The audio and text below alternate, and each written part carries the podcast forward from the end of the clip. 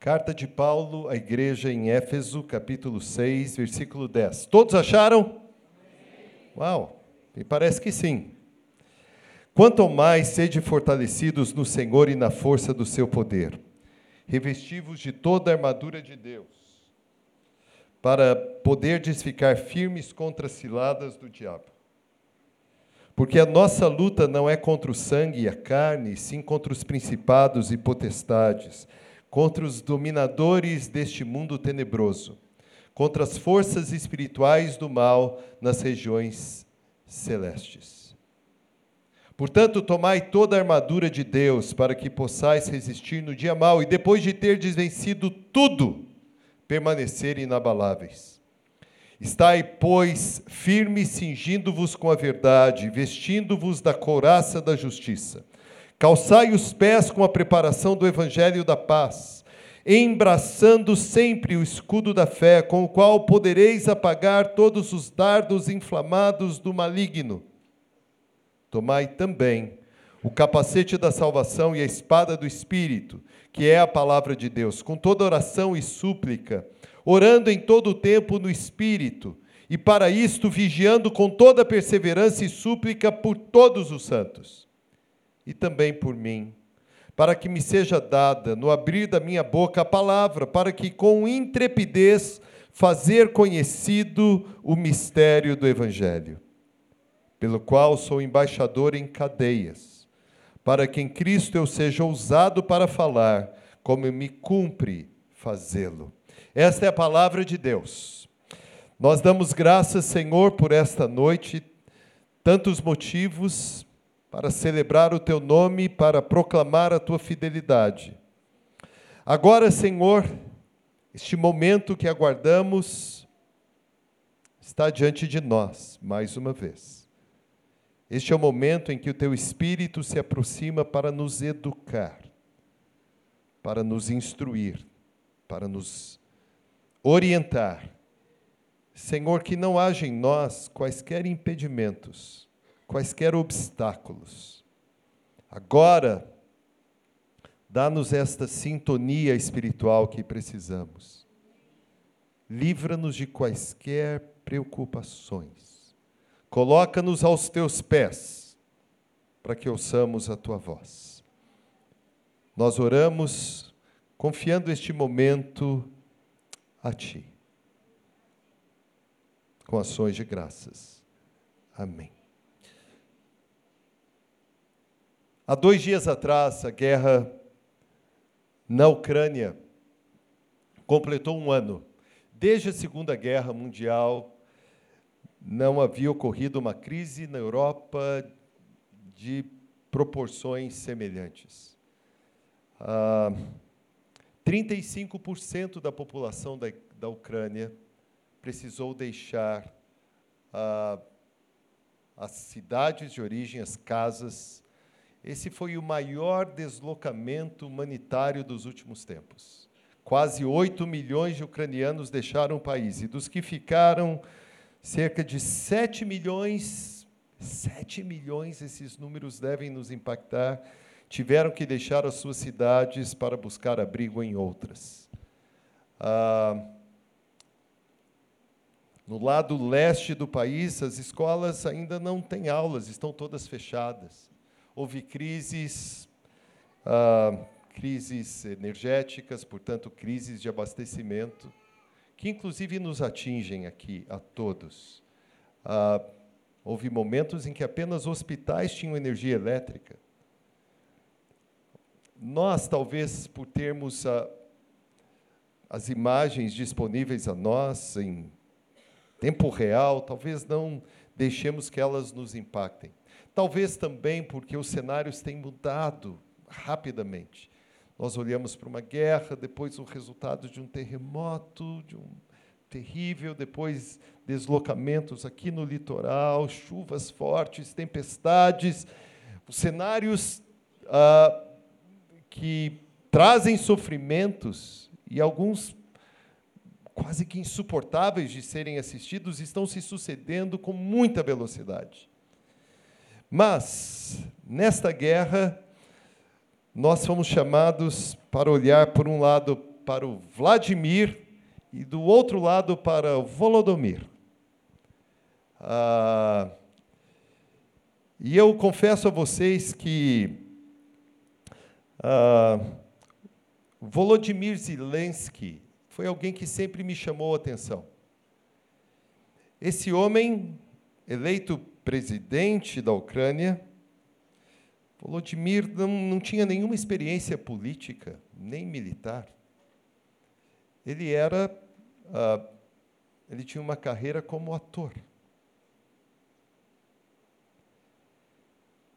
Ele foi eleito principalmente porque a plataforma dele era anticorrupção. E algo me chamou a atenção, e nessa semana eu constatei e falei com a Maristela. Amorzão, você percebe todas as vezes que o Volodymyr está em cena, ele está sempre vestido do mesmo jeito? Os que já viram a cena sabem que ele usa como uma, uma blusa, ah, deve ser verde, na qual há um símbolo da Ucrânia, algo assim, calça tipo cargo e botas porque ele se veste como um soldado. Em várias reuniões, uh, com Joe Biden, seja com dos, uh, Olaf Scholz, primeiro-ministro da, uh, da Alemanha, com outros, todos com suits, né, com ternos, gravatas, e ele sempre com a mesma roupa, sempre. Por quê? Porque a, o traje diz alguma coisa, há uma mensagem, não é uma preferência estética apenas. Há uma mensagem. Ele, um homem de vida comum, não militar, se veste como militar, como que chamando os ucranianos, a sua gente, para que se posicionem diante da defesa do país. Alguém que diz assim: Eu nunca lutei, eu nunca estive ah, num campo de batalha, mas se for necessário, agora eu vou estar preparado. Ele se veste sempre como um soldado. Até mesmo para trazer à população da Ucrânia esta percepção. Eu não quero discutir a guerra com vocês, pelo menos não esta. Mas eu quero perguntar como vocês se vestem. Este é um texto conhecidíssimo que descreve como deve ser os nossos trajes.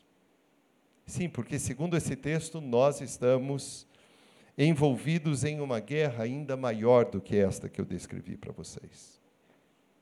Há uma batalha que não se trava apenas em alguns países, mas que envolve todo o globo. E é importante que saibamos como estamos vestidos, porque há alguns acessórios e equipamentos que são indispensáveis para que suportemos a guerra para que passemos por ela e para que tenhamos vitória. Ah, querem me acompanhar? Vamos reler juntos os versículos 10, 11, 12 e 13 e eu vou tentar explicá-los a vocês.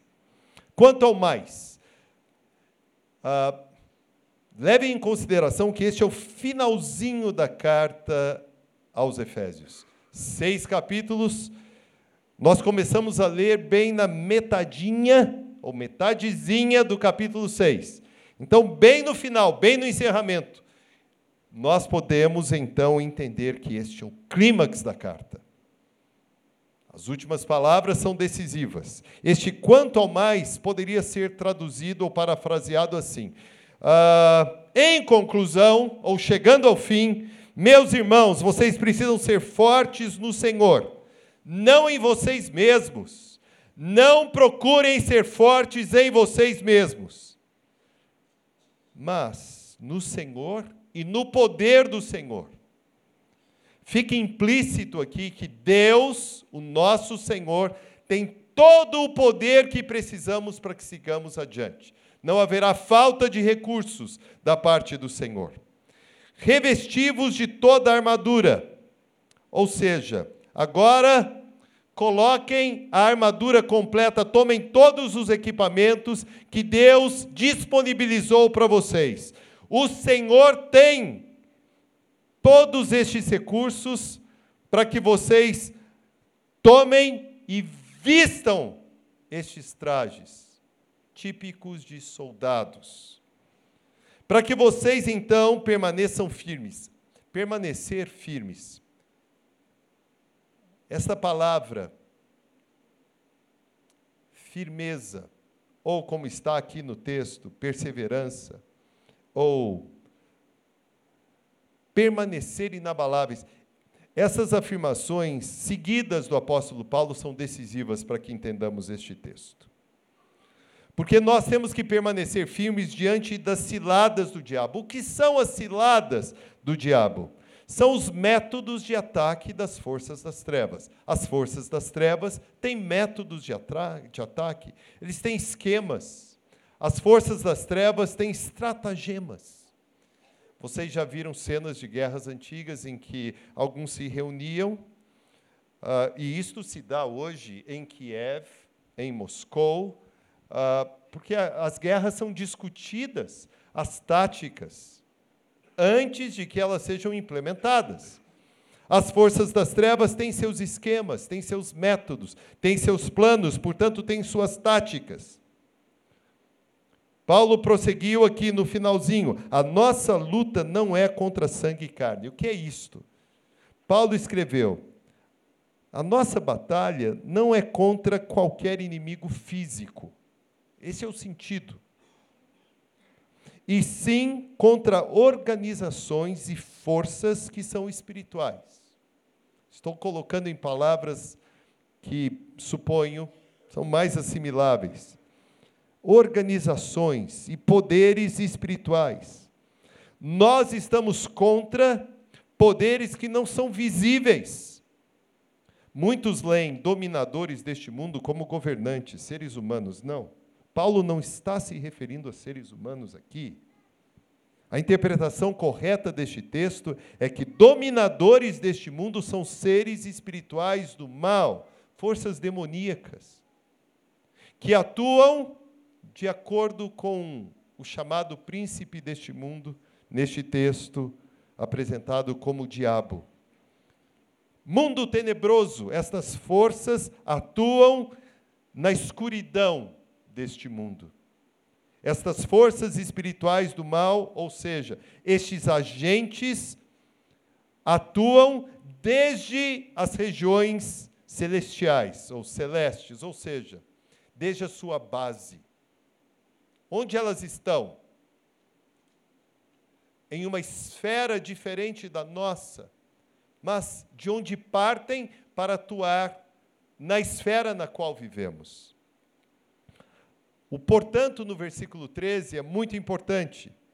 Já que estas forças estão em ação, já que estas organizações do mal, já que o diabo propõe ciladas, esquemas, estratagemas, táticas.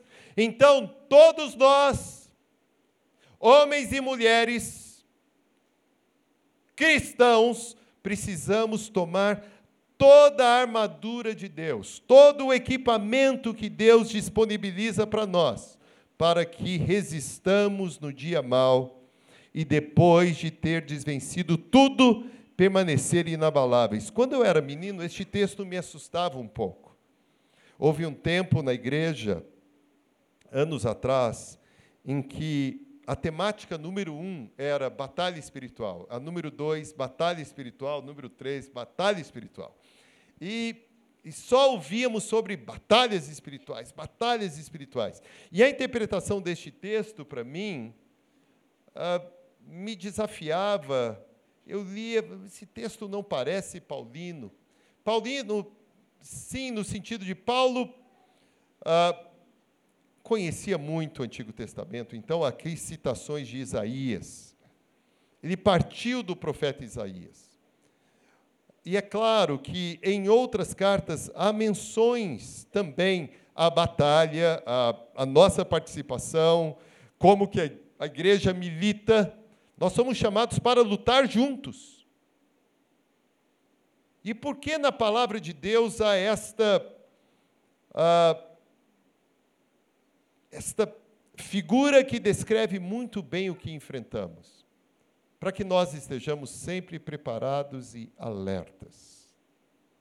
Alertas. Não para que nós fiquemos intimidados ou assustados. Eu confesso que no início, ah, há anos atrás, ouvi algumas coisas que pareciam ser assustadoras demais. A ênfase do texto não está primariamente ah, num estudo detalhado a respeito das forças das trevas. Elas são mencionadas aqui. Os dominadores deste mundo, seres espirituais do mal, ah, o diabo, sim. Mas desde o início, a intenção do apóstolo está explícita apresentar a armadura e fazer este apelo para que nós avistamos. Que nós também tenhamos o nosso traje de guerra. E todos uh, os componentes estão aqui descritos.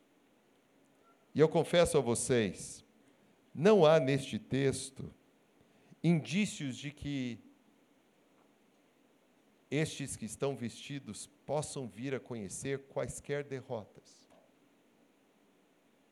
A armadura é descrita, ela é apresentada para que ela seja tomada, para que avancemos vitoriosos. Porque a respeito das forças das trevas, eu preciso dizer a vocês, já houve um embate decisivo. E a derrota foi determinante.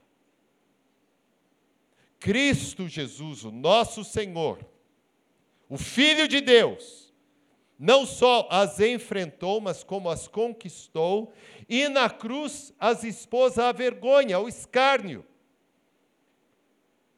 Então, não há dúvidas a respeito de quem é o vencedor desta guerra.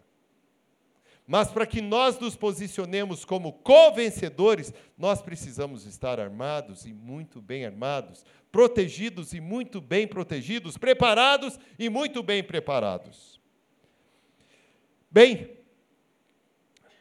a armadura é descrita assim, estes trajes.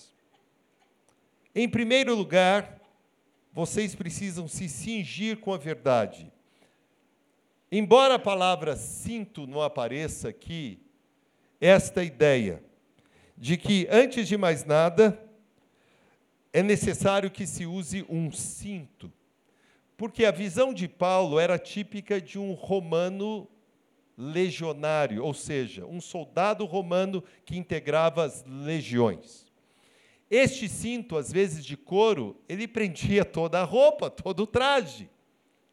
Então, antes de mais nada, o cinto tinha que ser apertado para que todas as outras partes ficassem seguras. Então, nesta figura proposta por Paulo, nós temos que pensar na verdade em primeiro lugar. É a primeira peça, é este cinto. Porque, na verdade, irmãos, toda sorte de mentiras tem a sua origem primária, direta ou indireta, no diabo. As forças das trevas usam mentiras, isto faz parte dos esquemas e das ciladas. Aqueles que juntam, junta, juntos uns com os outros, militam pela mesma fé, pelo mesmo evangelho, pela mesma causa, apresentam o mesmo Senhor vitorioso. Estes são aqueles que conhecem a verdade, encarnam a verdade e só expressam a verdade. A igreja do Senhor não pode acomodar mentiras. Não há mentiras ah, aceitáveis. Nós precisamos estar seguros e estaremos seguros se os nossos pronunciamentos forem todos reais e fidedignos, sem enganos. Então, primeira parte, apertem este cinto. A verdade precisa prevalecer sempre. O segundo componente, vistam-se da couraça da justiça. A couraça geralmente é uma peça metálica que o soldado romano usava que cobria o peito. Justiça que não é uma alusão à justiça que tivemos em Cristo Jesus, como apresentada por Paulo no capítulo 3 da carta aos Romanos. Não. Justiça aqui diz respeito a obras que são corretas e são as únicas agradáveis a Deus. Ou seja, assim como a verdade se expressa em palavras, a justiça se, se expressa e se observa em obras. Na maneira que conduzimos as coisas, os outros, os nossos projetos, precisa haver justiça, equidade, equilíbrio, retidão. Aqueles que militam pelo Senhor, no poder do Senhor e em nome do Senhor, precisam expressar esta correção, esta integridade, esta inteireza. Uma vez, ah, pensem bem, se alguns de nós eventualmente agirem de forma incorreta, indigna, injusta, estarão sem esta couraça que protege o peito, serão vulneráveis Alguns, às vezes, procuram enganos e subterfúgios porque acham que se sairão bem. Nunca é assim conosco. Sempre a verdade e a justiça, porque aí estaremos seguros. Mesmo que formos atacados, nós teremos o nosso defensor.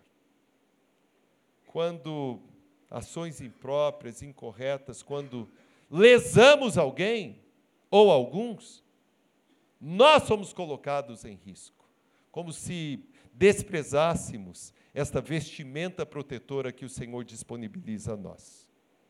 Versículo 15. Calçai os pés com a preparação do Evangelho da Paz. Este é o versículo que descreve ah, esta vestimenta de forma um pouco mais complexa e há muitos debates. O que é calçar os pés com a preparação do Evangelho da Paz? Ora, os soldados romanos usavam ou sandálias ou sapatos militares, com estas cordinhas assim, uh, que hoje meninas e mulheres usam, né?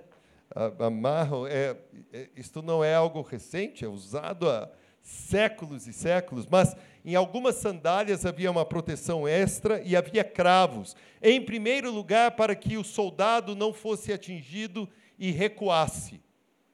Permanecer firmes significa tomar uma posição e não recuar. E o Evangelho nos impele a este posicionamento. Eu sei em quem eu creio, eu sei o que ele fez, eu conheço o Senhor, ele vai à minha frente.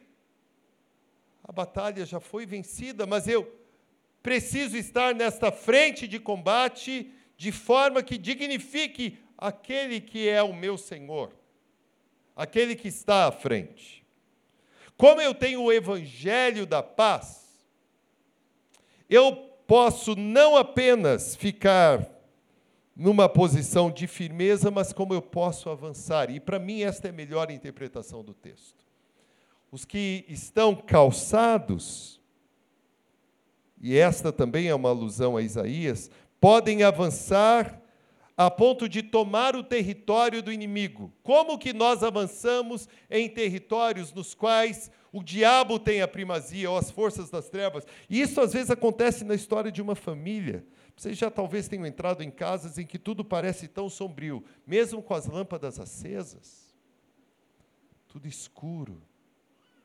Porque há algumas heranças culturais estranhas Porque Deus nunca foi cultuado nessa família, ou em algumas destas. Talvez você já tenha sentido isto.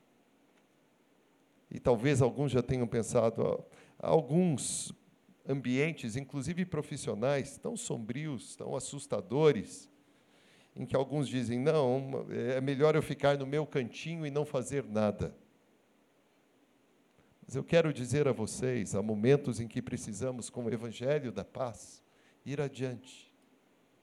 Nós temos o Evangelho e o Evangelho proclama paz. E aqui vocês podem entender como quiserem: ou é o Evangelho da paz, ou é a paz que o Evangelho traz. Nós temos a mensagem para estes que vivem em conflitos íntimos insuportáveis, estes que estão num ambiente de escuridão e dentro de si mesmos também enfrentam trevas e densas trevas. Nós temos a mensagem libertadora. Estes que estão vestidos, que são soldados, estão sempre prontos para falar a respeito do Evangelho, para oferecer uma oração. Não uma frase qualquer, uh, cunhada pela cultura popular, mas um texto bíblico, uma declaração. Eu já tive oportunidades e espero ter outras mais. Nenhum de nós precisa temer quaisquer ambientes, desde que estejamos vestidos e preparados, armados. Não precisamos nos sentir aterrados ou intimidados. Nós temos a mensagem que nos alcançou. Nós devemos levá-la adiante. Vamos para a parte uh, seguinte. Depois da, dos calçados aí, desses calçados mais de guerra, dessas sandálias, o texto fala a respeito do escudo da fé. E para mim isto é muito importante. Escudo da fé. Vocês já devem ter visto cenas em filmes antigos daqueles uh, escudos redondinhos, 45, 50 centímetros de diâmetro. Não, Paulo não se referia a estes escudos. Mas alguns que tinham forma retangulares e chegavam a ter mais de um metro de altura. E eles eram de madeira, é claro, porque não podiam ser muito pesados. Mas eles eram revestidos com couro. E vocês já devem ter visto em alguns filmes que as legiões de Roma, quando avançavam, eh, eles tinham uma estratégia pelas fileiras. A primeira fileira se agachava e o escudo então cobria uma parte. As fileiras de trás levantavam os escudos. Então, aqueles escudos sequencialmente colocados formavam como que uma barreira. Então, mesmo que o inimigo jogasse flechas e pedras, mesmo lanças, os soldados de Roma eram invulneráveis porque havia até uma coreografia. Eles levantavam os escudos sequencialmente e estavam protegidos. Nós estaremos protegidos quando nós simplesmente cremos que estamos protegidos. Isto é fé. Fé não permite dúvidas. Ah, mas eu não estou vendo nada. Fé é isto. Nós nos posicionamos quando não vemos nada, mas não há nenhuma probabilidade. Fé é isto, quando não há probabilidades. Não, mas não há possibilidades. Fé é isto. É o posicionamento que assumimos quando não há quaisquer tendências, quando não há evidências. Nada parece. Mas é aí que Deus nos estimula, nós temos que estar preparados com o escudo da fé. E, e nós precisamos nos posicionar como as legiões de Roma. A minha fé deve uh, influenciar a da minha irmã, que por sua vez a minha e todos nós. A igreja é este ambiente onde geramos fé, onde encorajamos uns aos outros. Alguém chega e diz, mas não está acontecendo, está demorando. Creia. Mas eu estou perdendo as. Creia, aguarde o Senhor não atuará de acordo com as nossas previsões, mas Ele disse que atuará. Ele disse que nos protegeria, Ele disse que nos guardaria, Ele disse que não nos abandonaria. Nós nunca estaremos num campo de guerra sozinhos. Ele irá à nossa frente, Ele nos protegerá. não há o que temer. Escudo da fé. Este escudo é importante porque, de acordo com o texto, todos os dardos inflamados do maligno, bem, poderão ser, perder a sua eficácia. Em alguns casos, os escudos eram até molhados para que, quando os dardos chegassem, as flechas, elas não conseguissem uh, o propósito dos adversários, ou seja, incendiar a área na qual uh, estavam os soldados de Roma. O diabo tem os seus bombardeios, tem os seus mísseis mas a nossa fé no Senhor, a nossa confiança nele, é suficiente para que não nos intimidemos. Este é um texto que conclama a mim e a vocês, a todos nós, a nos posicionarmos corajosamente, com bravura. Ah, mas o, o diabo está sob a autoridade do Senhor. O diabo está sob os pés do Senhor. Todas essas organizações, todos esses agentes do mal,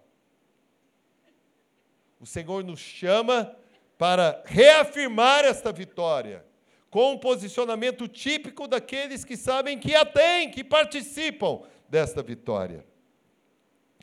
Escudo da fé, capacete da salvação. Capacete é muito importante porque ele protege a cabeça. E aqui eu quero ir um pouquinho adiante e dizer a vocês que nós temos que estar com as mentes protegidas. Há um risco. Porque o que nós temos de mais valioso é a nossa salvação. Diz respeito à nossa vida no tempo e na eternidade. Alguns acabam incorrendo muito em algumas distrações. É, esta é uma época em que o mundo oferece muitas distrações. Estou cansado, não aguento mais, eu preciso de um tempo. Deixa eu ver o que Netflix me oferece. Ou seja, Disney ou Amazon, seja o que for. Sabem o que eu percebo? Que nos nossos dias, há uma falta de tempo para que paremos e pensemos. Porque se nós ficarmos sempre ocupados ou envolvidos com entretenimentos, nós podemos esquecer que há uma guerra, podemos nos vestir como aqueles que vão à praia, não ao campo de batalha, e podemos deixar que o inimigo então sorrateiramente entre e nos engane e nos envolva. Isto não pode acontecer. Nós não podemos estar distraídos demais. E eu quero fazer este apelo. Nós precisamos parar um pouquinho diante das Escrituras, ou às vezes em serviços comuns, quando estamos em casa ou fazendo, limpando algo, lembrar quem nós somos, o que fazemos, onde estamos, o que aguardamos, quem governa tantas coisas, todas as coisas. Como ele disse sobre tantos sofrimentos sequenciais, simultâneos, nós temos que parar e olhar para o nosso Senhor e meditar no que está acontecendo. A nossa mente precisa estar preservada. Se ela estiver envolvida o tempo todo com o que o mundo está oferecendo, porque são muitas atrações, Há uma concorrência forte daqueles que querem nos capturar. E é indispensável que nós nos guardemos para o Senhor. A cabeça, a nossa mente precisa estar protegidinha. E as nossas convicções precisam ser resgatadas o tempo todo. Quem nós somos, de quem viemos e para quem vamos. Por fim, a espada do Espírito. Espada do Espírito, porque sem o Espírito a palavra de Deus não existiria. A espada do Espírito é a palavra de Deus. Vocês se lembram como o Senhor lançou mão da palavra de Deus para derrotar o diabo no deserto, naquele espaço selvagem que foi um campo de guerra, uma área de batalha. A espada é mesmo uma arma ofensiva, diferentemente das outras. E o Senhor espera que nós saibamos manuseá-la, que nós tenhamos técnica no uso correto da palavra de Deus, que a palavra esteja em nós e que ela nos governe o tempo todo, que ela nos oriente, que ela nos direcione, que nós nos vejamos empoderados no poder da palavra de Deus. Agora, aqueles que fazem esse estudo clássico da armadura mencionam seis peças, partes deste equipamento, desta armadura, mas para mim há um sétimo, que uh, nós não temos como vestir a armadura, não temos como calçar os pés, nós não temos como nos cingir com o cinto da verdade, nós não temos como colocar a couraça, usar uh, o escudo, sem orações. Por isso que Paulo faz este apelo, com toda oração e súplica. Sabe o que significa? Orem em todo tempo, sem cessar, e orem entregando os pedidos de vocês ao Senhor, com toda perseverança eu anotei algo aqui, deixe ver se eu consigo ler, porque eu anotei bem pequenininho. Perseverança é esta paciência persistente que precisa ser cultivada naquelas áreas que geralmente são negligenciadas na nossa personalidade. Não basta que alguns de nós digam a si mesmos: eu preciso ser persistente, precisa haver um cultivo. Nós precisamos ser insistentes, perseverantes. Isto exige treino. Em relação a orações também, nós precisamos estar preparados, porque os que oram pouco podem começar a orar um pouco mais e depois um pouco mais, até que orem, orem, orem incessantemente. E assim, bons soldados ficarão bem prontos. Sabem o que me ajudou a, a, a entender bem esta armadura? E a trazer para mim a convicção de que podemos, de fato, nos posicionar no campo de batalha com absoluta segurança? Porque, ainda que o apóstolo Paulo fale sobre, usando terminologias típicas de guerra, batalha, luta, ele fala várias vezes, ele escreveu sobre usar roupas, sobre nos vestir. Nós precisamos nos vestir e nos revestir. E nessa mesma carta, um pouco antes, e vocês nem precisam abrir agora, Paulo escreveu que nós precisávamos nos revestir do novo homem, criados segundo Deus em justiça e retidão procedentes da verdade. Se nós aproximarmos os textos, vestir-se como soldado, é exatamente o mesmo do que nos revestir do novo homem. Sabem o que nós precisamos para estarmos preparados para a batalha? De santidade. Porque a armadura descreve um homem santo. Uma mulher santa.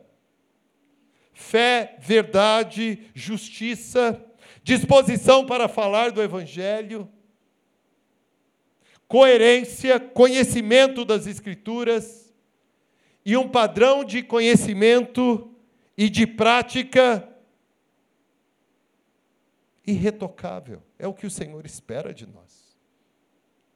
Aqueles que se conduzem de forma reta estão armados. Este caminho de retidão e justiça é o que nos garante segurança para seguirmos adiante. Volodymyr Zelensky se veste para se apresentar como um soldado, para defender o seu povo. Nós devemos nos vestir para nos apresentar como servos do Senhor Jesus. Com atenção aos detalhes. Nenhum aspecto da armadura pode estar faltante. A nossa vestimenta tem que estar completa. Justiça, retidão, verdade, coerência, para que saiamos a campo e anunciemos que há um vitorioso, e é o Senhor Jesus. Os dias são maus, há sofrimentos, há lutas, há choros, há gritos de desespero, mas o Senhor foi à cruz os poderes das trevas derrotados. Querem uma prova? A igreja aqui. Nós estamos aqui porque o Senhor é vitorioso.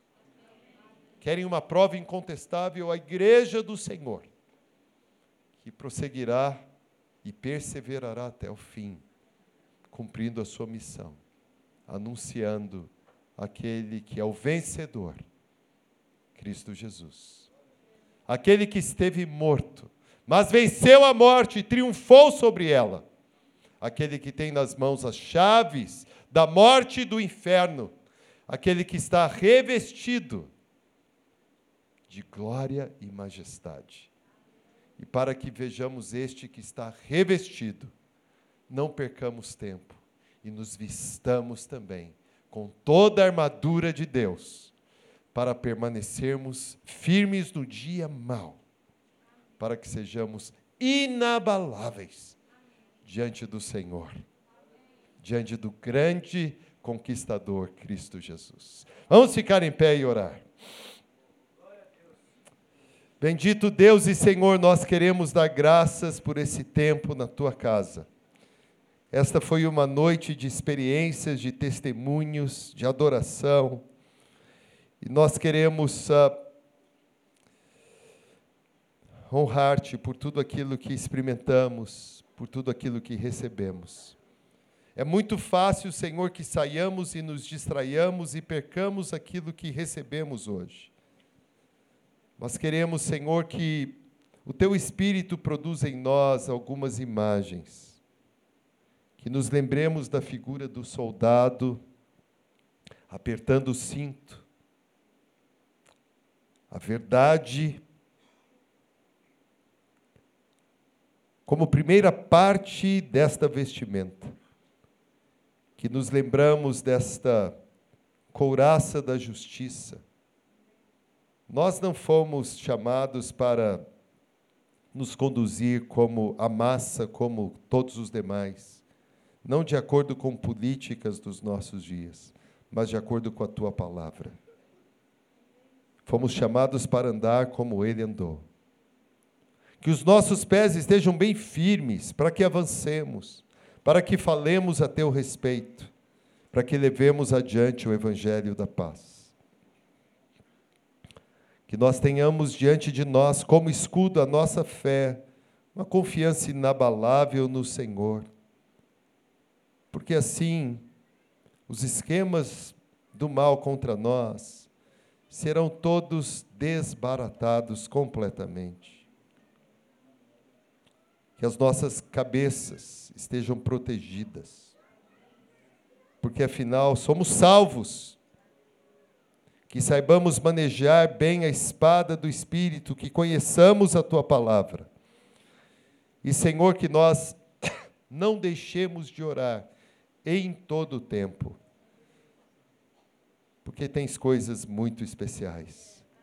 Lembra-nos, Senhor, que vestidos da armadura, vestidos de Cristo Jesus, nós estaremos sempre seguros. Ajuda-nos a andar de forma reta e irrepreensível, no poder do Teu Espírito, não abrindo espaços, não acomodando pecados, não fazendo concessões, mas como homens e mulheres que lutam com integridade, inteiros, que têm coragem, porque são retos e sabem que não podem ser acusados. Nós confiamos a Ti esta nova semana, na certeza que cuidaremos do que nós podemos cuidar, mas na força do Teu poder, e que cuidarás daquilo que nós não podemos cuidar. Abençoa cada um, a cada família, que a bondade do Senhor se manifeste. Que todos aqui se sintam protegidos, guardados, vestidos pelo Senhor.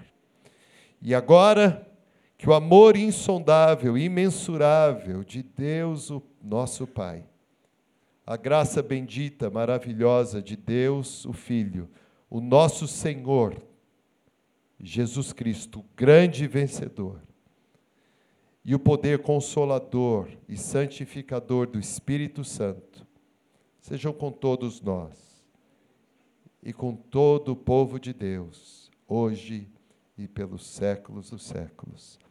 Amém. Glória a Deus.